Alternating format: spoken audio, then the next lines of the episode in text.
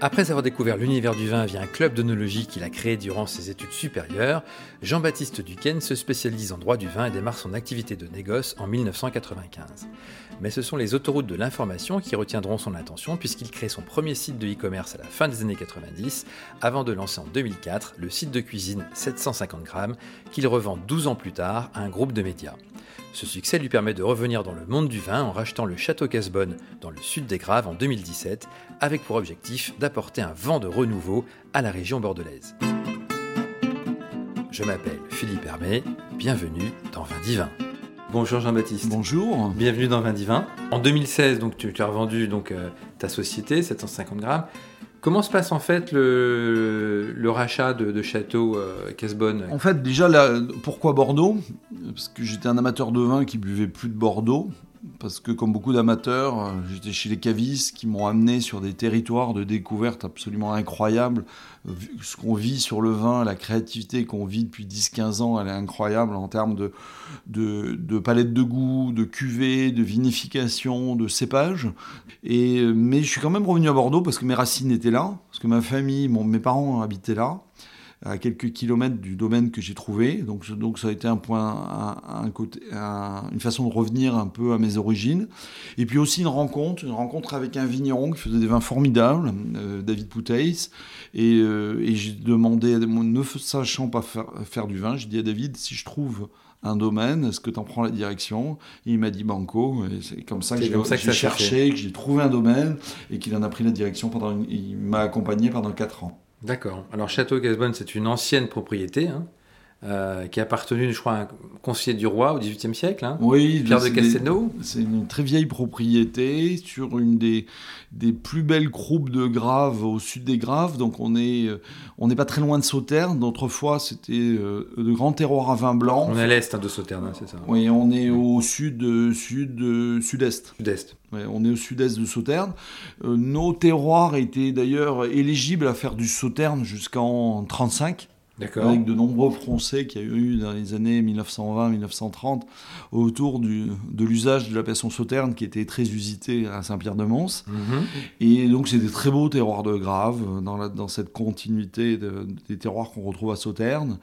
Euh, et, je suis très content de, la découverte de tous ces terroirs que, que j'apprends à vinifier depuis 6 ans maintenant. D'accord. Mm. Donc le domaine 40 hectares de vignes cultivées en bio, c'est ça? Alors direct, on a converti en bio et en biodynamie parce que je pense, euh, parce que j'étais un amateur qui buvait que ça. D'accord. Et puis je pense aussi que hum, là, au-delà des, des, considérations environnementales, hein, je pense que le, le vin est, une, est devenu et de plus en plus une consommation accessoire et qu'à partir du moment où on boit du vin pour se faire plaisir, eh bien on a envie de boire bon, on a envie de boire, boire quelque chose de sain, et je pense que le consommateur considérera que c'est un prérequis d'un grand vin, et ça me paraissait évident qu'il fallait directement partir sur une conversion, donc on a tout converti direct, directement, on s'est jeté dans le grand bain, et, et on a, ça n'a pas été sans, sans chaos. C'est pas, c'est pas, toujours, c'est pas toujours simple une conversion en bio, mais je regrette pas quoi de s'être jeté à l'eau et pas de. de pas Donc aujourd'hui, c'est certifié bio. Euh, on est certifié bio depuis le misime 2020, bio, et, bio et Déméter à 100%. D'accord. Et donc tu as fait une rencontre assez marquante, je crois, avec un monsieur qui s'appelle Robert Plajol à Gaillac. Ah, ça c'est. Qui c'est une, une, vieille histoire. Une vieille histoire. Je crois que c'était en 97, c'est ça? Oui, c'est ça. Tout début, quand j'étais dans le vin, j'étais, euh, j'étais, euh, j'allais rencontrer pas mal de vignerons. Je sortais pas mal de Bordeaux. J'étais même, euh, c'est comme ça que j'étais venu sur les vins du monde. J'ai fait des voyages au Chili, Argentine, qui m'avaient convaincu qu'il y avait des choses extraordinaires à, faire venir d'ailleurs. Et, et, un jour, je vais du côté de Gaillac, je vais rencontrer Robert Plajol et je rencontre un vigneron absolument passionnant qui me montre des vieux grimoires dans lesquels il a, il a ressuscité des cépages et il m'explique tout le bien fondé de ces cépages qu'il y avait autrefois dans nos vignes. Et en sortant de chez lui, je me dis, si un jour je fais du vin, je ferai comme Robert Plajol. Et en fait, 19 ans plus tard, en 2016, quand, 2016, 2017, le, quand j'ai repris Casbonne, je me suis dit, mais et si je faisais comme Robert Plajol? Et je me rends compte qu'à Bordeaux, personne n'a vraiment fait le boulot de, faire l'inventaire et de, de revisiter tous ces cépages qu'il y avait autrefois dans les vignes. Donc, Tu je- découvres à l'époque qu'au 19e siècle, qu'il y avait 48 cépages Ah différents. non, mais c'est venu très tard en fait ça. D'accord. Parce que euh, à ce, à ce moment-là, quand je m'y intéresse, il n'y a aucune littérature, aucun vin sur le vin de Bordeaux qui ne fait référence à cette histoire. Bordeaux est un déni- dans un déni, Déni. un déni absolu de son histoire. Mhm. Je pense que quand on est commerçant, c'est légitime de parler de ce qu'on vend, Bien sûr. de ne pas parler de ce qu'on n'a pas. Bien donc, sûr, oui. donc Bordeaux a assez vite oublié cette histoire et qui, est, euh, qui était hier, parce que ces cépages étaient encore dans les années 50-60, encore dans nos vignes. Donc c'est une histoire, l'histoire du vin de Bordeaux, mais c'est pas c'est pas spécifique à Bordeaux. Toutes les appellations françaises ont une histoire qui a 50-60 ans, qui a été construite. euh, qui a été construite globalement après le gel de 56, où euh, les gels de 56, c'est un gel février 56. Après un mois de janvier très chaud, la vigne commence à, pleurer. Et à ce moment-là, on se retrouve avec des, des températures sibériennes, avec des températures qui descendent jusqu'à moins 25 degrés, avec des températures négatives en journée. Et là, les pieds de vigne éclatent. Mhm. Et donc le- la moitié, donc ça n'a rien à voir avec les gels printaniers qu'on vit aujourd'hui. C'est vraiment un, un gel qui est destructeur pour la vigne, alors qu'un gel printanier, on perd la récolte au pire. Et, et donc il y a une nécessité de restructuration, et donc on replante tous les vignobles, et on, du coup on plante les cépages. On plante les, les cépages qui, sont, qui ont été Oui, euh, entérinés par les AOC en 35. Des trois grands Et donc, cépages. et donc, j'ai pas de littérature quand j'arrive. J'ai aucune littérature. Donc, euh, par exemple, si je prends l'exemple de j'en parlais avec mon voisin vigneron et que je lui dis du Saint-Macaire, il y en avait autrefois, il me répond non. Mais quand je lui dis mais la mousse là il me dit ah oui, ça me rappelle quelque chose. Donc il y avait de la mousse Touzère et la mousse Touzère c'est le Saint-Macaire et c'est le nom local. Donc cette mémoire s'est perdue. Et donc j'ai fait un gros travail, j'ai écrit un livre qui s'appelle Bordeaux, une histoire de cépages. Et j'ai fait un gros travail pour, pour reconstituer le- listing des cépages avait un autrefois. inventaire ouais, des cépages. Et donc au début, oubliés. au début, la première année, j'en ai trouvé une quinzaine. Mhm. Et puis, et puis euh, donc, donc j'en ai planté une quinzaine. C'est ce que j'ai planté en 2018, avec donc des surfaces assez grandes. Parce que mhm. Parce que j'étais loin d'imaginer qu'il y aurait aujourd'hui à peu près 70 cépages que j'ai retrouvés euh, Ah oui, dans les vignes Bordeaux. Et du coup, que mon projet de m'en planter 1000 pieds, j'avais pas assez de, de terre pour planter ces 70 cépages. Donc j'ai changé un peu de stratégie. Et là, je suis en train de, cons- de, de constituer un conservatoire. Il va y avoir un hectare sur lequel je vais retrouver ces 70 cépages. Et ce qui va me permettre de les suivre, les vinifier, les observer et me demander si dans ces cépages, est-ce qu'ils ont un intérêt pour l'avenir, notamment pour répondre au réchauffement oui. climatique, pas seulement, mais aussi le gel, les maladies, un peu Mhm, tous les critères. Comprendre la motivation du vigneron en 1900 qui, qui a adopté ce cépage, parce que je suis intimement convaincu que s'il y a avec 100 cépages dans nos vignes, c'est qu'il y avait 100, bon- 100 bonnes raisons de les planter en 1900. Par exemple, le Jurançon noir, qui est un cépage que, première année, sur des plantes que j'ai vinifiées, j'ai dit, bon, c'est fruité, c'est agréable, mais ça n'a pas une grande complexité, j'en replanterai pas. Puis en 2021, année de gel, c'est mon seul cépage qui, après le gel, m'a donné une récolte. D'accord. Donc c'était la raison intime, c'était Mhm. l'assurance touriste du vigneron, et on se dit que aujourd'hui, des vignobles comme Bordeaux ont oublié ces cépages qui avaient des, des- des bénéfices si évidents en termes d'agronomie, mais revenons à des choses plus complexes, essayons de comprendre ces motivations pour utiliser le, le bon cépage à bon escient. Quoi. Donc aujourd'hui, tu en exploites combien de, de- de cépages dans... Alors aujourd'hui j'en ai le domaine 26 dans mes vignes, et j'ai planté l'année dernière cet hectare en porte-greffe.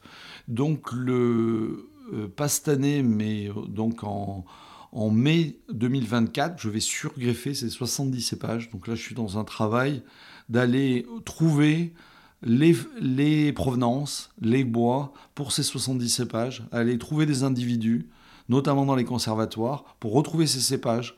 Et on va faire ce travail d'épicerie qui consistera à aller greffer ces 70 cépages pour que je, euh, je puisse avoir sur un même lieu la capacité d'observer ces cépages et préparer l'avenir. D'accord. Et donc, tu as finalement une gamme assez large hein, que j'ai eu la chance de goûter, euh, en tout cas en partie. Euh, donc, il y a la, on va dire, il y a le château de Casbonne, euh, Vin de Soif, le Grand Vin et les parcellaires. Alors pourquoi une gamme large? Mhm. Une gamme large parce que quand je vais rencontrer un vigneron dans le Jura, en Loire, et que je vois des vignerons généreux qui euh, m'ouvrent 10 bouteilles, 12 bouteilles, 15 bouteilles, il me dit maintenant il faut que tu goûtes ça, c'est absolument incroyable. Et que je sorte ces visites de vignobles absolument enchantées en tant qu'expérience, en tant qu'amateur, et que je viens à Bordeaux et que je visite un château connu et qu'on me sert le premier vin et on me dit ben, c'est tout, il n'y a qu'une cuvée à goûter. Ben oui, il n'y a qu'un vin dans un château bordelais, il n'y a qu'une bouteille et qu'une cuvée.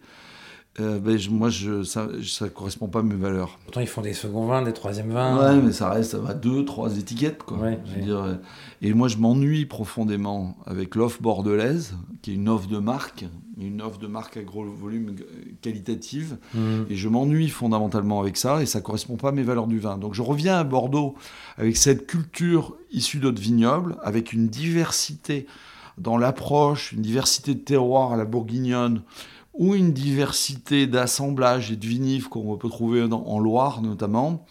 Et j'ai envie de tester plein de choses. Quoi. Donc aujourd'hui, j'ai 20 cuvées.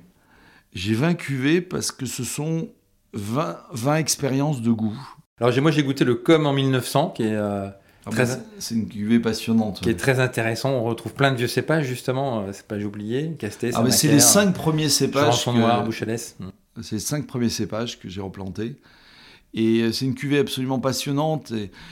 Pourquoi? Parce que déjà, elle est, elle, est, elle est la preuve que mon aventure était pas juste un pari fou et qu'elle a du sens, puisque cette cuvée a été plébiscitée sur le millésime 2020. J'ai eu une note de 94 sur 100 par un critique.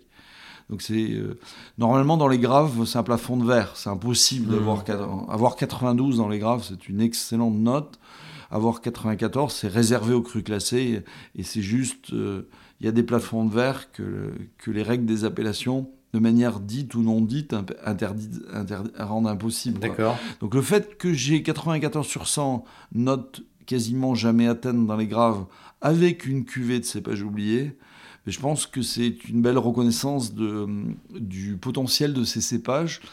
Alors c'est pas que ces cépages sont meilleurs, c'est que ces cépages sont singuliers et apportent des fraîcheurs, des aromatiques, des, euh, une, palette de goût qui est, nouvelle. Et je pense que c'est ça qui est plébiscité dans cette note. C'est cette nouvelle expérience de goût qui, trace de nouvelles voies à Bordeaux et qui du coup nous donne, nous donne des pistes pour l'avenir. quoi.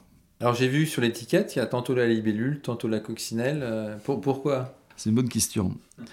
Alors, euh, il y la réponse d'origine, c'est que je devais, je voulais choisir un, symbole pour mon domaine et euh, je voulais sortir du symbole un peu ridicule de la gravure du château, dont la plupart des propriétés n'ont pas de château et pas de propriété notable, mais on embellit par le biais d'une gravure et on essaye de singer les crues classées. Au final, Bordeaux, le concept de château est très moderne. Hein même dans les crues classées du Médoc, quand on prend la liste du classement en 1855, il n'y a en château en 1855 sur les 60 propriétés classées, il y a peut-être 7-8 châteaux. Tous les autres sont, le nom du cru, euh, le nom de château. Donc le nom de château est une notion qui est venue de manière extrêmement moderne, qui s'est généralisée sur les crues classées au cours du XXe siècle, et qui a été singée par toutes les propriétés bordelaises et qui est devenue un usage, disant puisque, Bordeaux, puisque les crues classées ont, ont accolé à leur, à leur cru le terme de château, on va tous faire pareil. Donc, donc déjà, je trouve que c'est un peu... Je pense que c'est pas en faisant des copies qu'on peut se distinguer. Donc, donc, donc moi, je voulais absolument sortir de ça. Et donc, je voulais un symbole qui soit un peu différenciant, singulier, qu'on puisse mémoriser. Qu'un de mes amis me dise Ah, j'ai bu un vin le week-end dernier. Euh, et si je demande d'écrire l'étiquette, s'il peut me dire Mais il y avait une libellule sur l'étiquette, je pense que ça sera plus distinctif, ça sera un certain succès, plus qu'il y avait une gravure d'un château qui me donne pas d'indication sur mmh. de l'origine. Donc, mmh. c'était venu de là. Et pourquoi une coccinelle? En fait, c'est une question juridique. C'est-à-dire que mon avocat m'a alerté sur le fait qu'en mettant une libellule et en ayant un packaging assez singulier et reconnaissable sur toutes mes étiquettes, qu'elles soient 20 de France ou en grave, que je prenais le risque d'attaque de la répression des fraudes en disant que sur mes étiquettes, je veuille faire passer avec ma libellule tous mes vins pour des graves, euh, notamment mes vins de France, et qui avait un risque juridique. Je me suis dit, du coup, je, vais, je, vais, mettre une coccinelle sur les vins de France. Comme ça, si un jour je suis attaqué, je veux dire, je, je dirais, est-ce que vous croyez que le consommateur est assez con pour pas faire la différence une libellule et une, une, libellule et une coccinelle Et donc la coccinelle, c'est un pied de nez sur, mon étiquette en disant, regardez, c'est un vin de France et je l'assume. Intéressant. Donc justement, tu parles de pied de nez, euh, tu lances sur Facebook un mouvement fin 2019, début 2020 qui s'appelle Bordeaux Pirate. Euh, qui, qui, va devenir plus tard un collectif de, vignerons. Oui, depuis le mois de septembre. Depuis le mois de septembre. Euh, et ça, tu le fais, je pense, pour euh, t'émanciper un peu de l'image du Bordeaux traditionnel et aussi du Bordeaux bashing, j'imagine.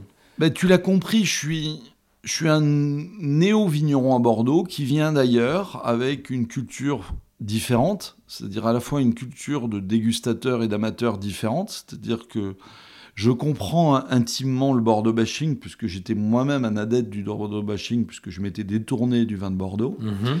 Et j'apporte aussi une culture avec un regard de qu'est-ce qui se fait ailleurs, qu'est-ce qui fait la force des, autres vignobles, et sans aucun a priori et sans aucun préjugé. Et du coup, quand j'arrive à Bordeaux, je me dis, euh, en fait, il y a, il y a vraiment une nécessité de remettre en valeur les vignerons qui font différent, les vignerons qui innovent, qui apportent, qui une vision différente du vin de Bordeaux. Certains viennent d'ailleurs, d'autres non, et, de les regrouper. Donc c'est comme ça que j'ai créé à l'origine un, groupe Facebook pour parler de ces vignerons qui innovent, qui sortent des sentiers battus. Euh, c'est une définition que je, que je m'applique à moi-même. Je trouve que j'ai une démarche un peu pirate dans ma gamme, dans mon packaging, dans le fait de replanter ces cépages. Et je, m'aperçois qu'il y a pas mal de vignerons qui, de par leur démarche, ont, aussi suivi un sentier original, même si c'est pas le mien, mais que tous ces sentiers sont intéressants. Et donc, voilà, c'est une, tentative de regrouper tous ces vignerons qui ont envie de faire des essais, qui ont envie de faire des tests, et, de les aider à mettre ça en lumière et donner du crédit à les vins. C'est important de cette mise en lumière parce qu'il faut comprendre comment est organisée nos appellations. Globalement, quand je fais ma cuvée comme en 1900 et qu'il y a un journaliste mhm. d'un magazine américain qui vient à Bordeaux et qui vient dans les Graves pour déguster nos vins, euh, et que on me demande, comme à tous les vignerons de l'appellation, de présenter des échantillons, je me vois interdit la présentation de ma cuvée comme en 1900 parce qu'elle n'est pas en appellation grave. D'accord. Donc toute démarche singulière sortant de l'appellation ne peut pas être représentée, puisque la représentation passe forcément par notre syndicat, parce que le journaliste a besoin de ce service. Bien sûr. Il a besoin que quelqu'un lui regroupe les bouteilles de des échantillons d'une aire d'appellation pour, pouvoir déguster en un même lieu 200, 300 échantillons sur une après-midi. Et, toute démarche atypique est forcément non représentée, parce que le journaliste ne peut pas recevoir des échantillons de 300 ou 500 vignerons qui, ont fait des essais. Donc qu'est-ce qu'on fait? Eh bien on redonne la lumière en, permettant à ces passionnés, à ces importateurs, à ces critiques de venir goûter une clé d'entrée qui est différente et une clé d'entrée qui n'est pas organisée sur le terroir. Alors, il y a quand même des critères pour faire partie du. du Alors, bien sûr, hein. mais comme il y a des critères dans un syndicat, une appellation. Donc, il faut être bio, il faut être. Alors, nous, nous, on a décidé de, de, de, le définir au bio. On a défini que notre territoire d'élection, c'était la Gironde. Mhm. On l'a pas restreint dans le sens où un cru classé peut postuler comme une cave coopérative, comme un négociant sous réserve qu'il ait des vins en bio, sous réserve qu'il ait une intention d'originalité dans cette cuvée. D'innovation, donc D'innovation au sens large. Mhm. On n'a pas de critères d'innovation. L'innovation peut être sur le packaging, sur la vinification, Par contre, sur les cépages, sur les de dégustation qui est là pour... Euh, Et on demande à un jury, un jury indépendant, surtout pas de vignerons. On veut pas juger nos pairs. C'est pas à nous de dire si le, le vin de mon voisin est bon sont des journalistes, c'est ça, essentiellement? Journalistes, sommeliers, cavistes, amateurs éclairés qui sont réunis, c'était une douzaine là au mois de novembre, et ils viennent goûter ces cuvées, on leur pose deux questions, est-ce que tu... Est-ce que tu penses que cette cuvée, on présente le concept de la cuvée, est-ce que tu penses que cette cuvée a un caractère d'originalité et apporte une offre différenciante à Bordeaux et que c'est une voie intéressante? Donc il y a une note là-dessus. Et ensuite, une note de dégustation en disant est-ce que c'est bon quoi? Mhm. Avant tout, il faut qu'un vin soit bon. Mhm. Et sur ces critères-là, on a élu 52 cuvées. Il y a 52 cuvées pirates qui vont représenter l'offre des pirates en, en 2023.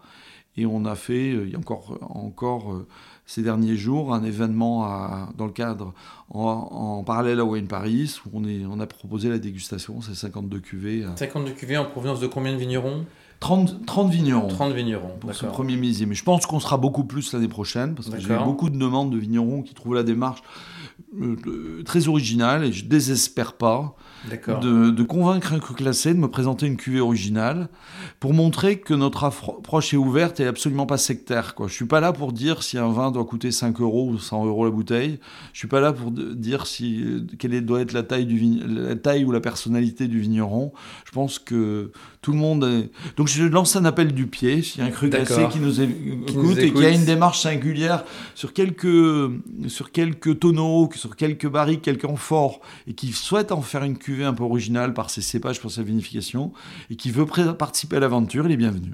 Et tu n'as pas peur que les institutions euh, bordelaises, justement, se, se retournent un petit peu contre ce mouvement, Alors on va en sachant que On est- on est en des précédents On est en train de faire le travail d'aller les rencontrer pour montrer que notre démarche n'est pas contre Bordeaux, elle est parallèle à Bordeaux.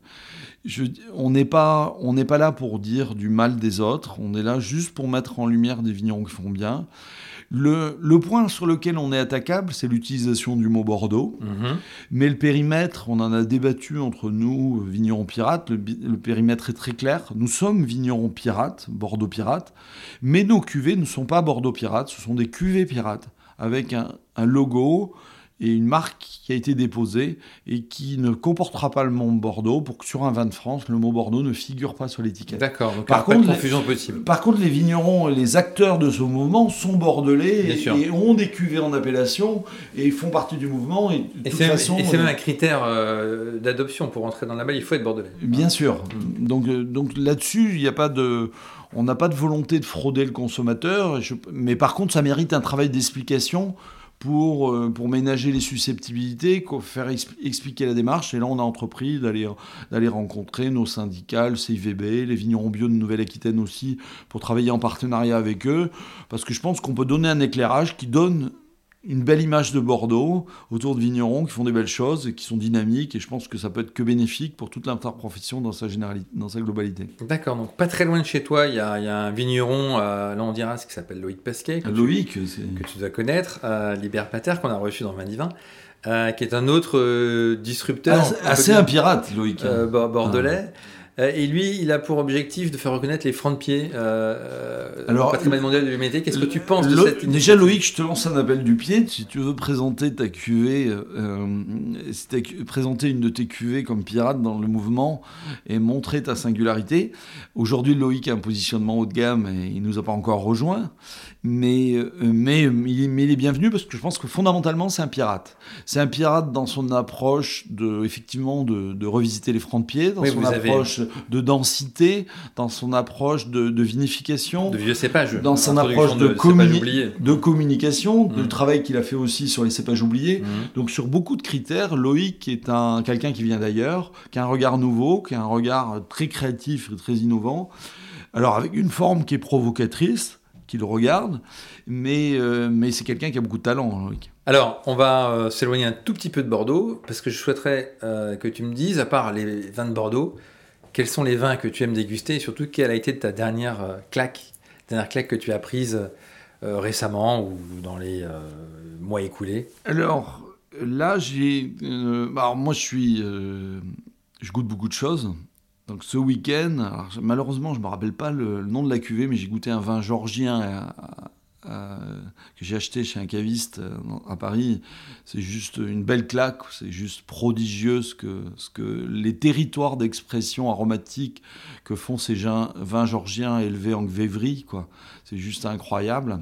Ça, ça, ça a été une très belle rencontre. Et il se trouve que j'ai acheté ce vin parce que je viens de lire l'ouvrage de Alice Fering, Skin Contact, qui, raconte son périple et son périple à, à la rencontre de ces vignerons georgiens qui, il y a une quinzaine d'années, euh, revisitent complètement l'approche du vin et, euh, en sortant de la période communiste, euh, redécouvrent ses origines et ses traditions viticoles qui sont juste incroyables. C'est à cette cuvée que je pense. D'accord, super, mais ce sera le, mot de la fin. Merci beaucoup Jean-Baptiste. Merci pour ton invitation. À bientôt et puis bonne, bonne chance aux, aux pirates alors. Au revoir. Merci d'avoir pris le temps de nous écouter et de nous être fidèles. Vous êtes en effet toujours plus nombreux à écouter ce podcast, à nous suivre sur les réseaux sociaux. Vous pouvez également vous abonner au Club Vindivin sur vindivin.fr. Ce contenu a été créé avec le soutien de Alma, société de conseil en croissance digitale qui accompagne les petites et moyennes entreprises dans leur transformation digitale à travers les leviers du e-commerce, de la data et de la publicité. Dans le prochain épisode, nous irons à la rencontre d'un viticulteur et producteur de champagne, taillé main depuis 1947. En attendant, portez-vous bien.